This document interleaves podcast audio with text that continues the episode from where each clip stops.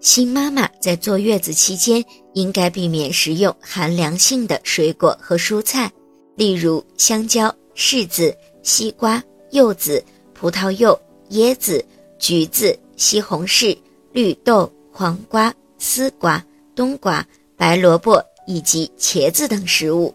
蔬菜不要凉拌吃，可以和鱼、肉、蛋类等搭配做成汤，也可以和大米。小米等搭配做成粥，还可以和几种蔬菜一起做成素炖品。水果可以吃，但不要多吃。